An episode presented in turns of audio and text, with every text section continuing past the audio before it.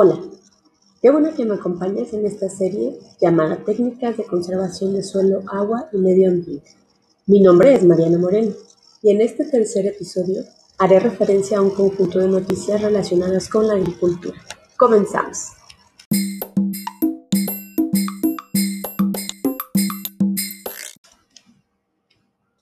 Pues bien, las noticias te las compartiré en un documento de PDF que subiré al Classroom correspondiente al tercer parcial del submódulo 1. Cada noticia estará en un link.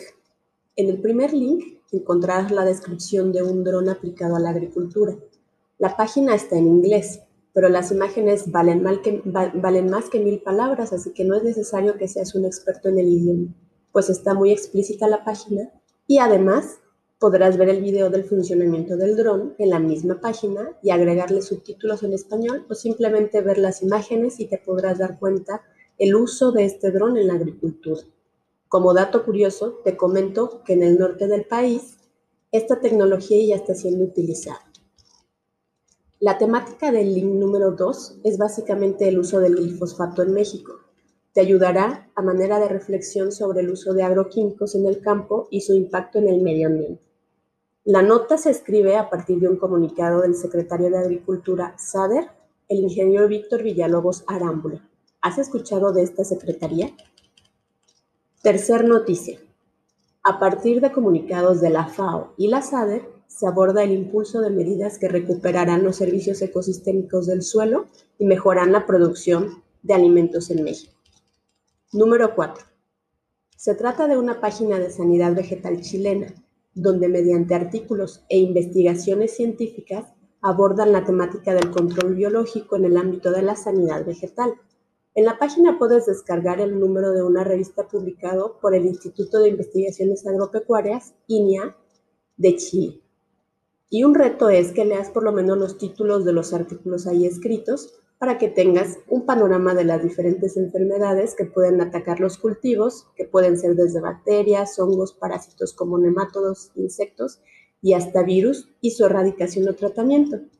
Es un documento muy largo, por eso te invito a que únicamente leas los, los títulos de los artículos y veas las imágenes.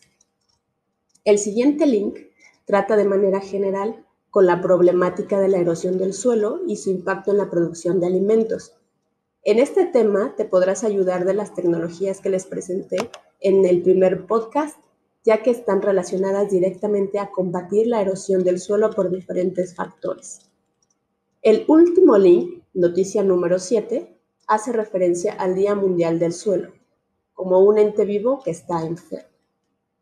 Y bien, ya que tienes un panorama general de la temática de las noticias que te propongo, deberás visitar cada uno de los links para que después de haber navegado en cada noticia, escojas dos, las dos que más te hayan llamado la atención. La actividad que desarrollarás te la explico a continuación.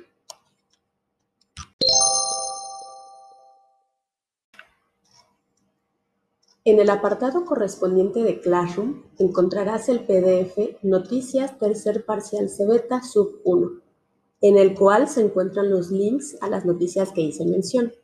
Deberás escoger dos y en tu cuaderno o una hoja de Word desarrollar los siguientes aspectos. 1. Nombre de la noticia. Valor, un punto. 2. Fecha en que se publicó la noticia. Valor, un punto. 3. Fuente de la noticia, es decir, si es de un periódico, anotar el nombre del periódico o del noticiero, si es una fuente confiable, el nombre de la persona que escribió la nota, si se trata de una página de internet, anotar el nombre de la página, etc. Valor, un punto. 4. Brevemente escribir de qué se trata la noticia, un punto. 5. Y el más importante, tu conclusión sobre esa noticia. Escribirás una reflexión a partir de esa noticia, cómo es que influye en la agricultura, si es aplicable a Citácuaro o el lugar donde vives, cómo relacionas esa noticia con los contenidos que hemos visto a lo largo de este submódulo 1. Valor, 5 puntos. Y por último, 6. Escribir tu nombre. Valor, un punto. El envío lo harás como de costumbre, vía correo electrónico a danzaregional327 a más tardar el domingo 13 de diciembre a las 6 de la tarde. Eso no significa que se tengan que esperar hasta esa fecha para enviarlo. Sin excepción, no revisaré trabajos que lleguen a partir de las 6 con un minuto, para que tomen sus precauciones con sus tiempos, conexión a Internet y equipos tecnológicos.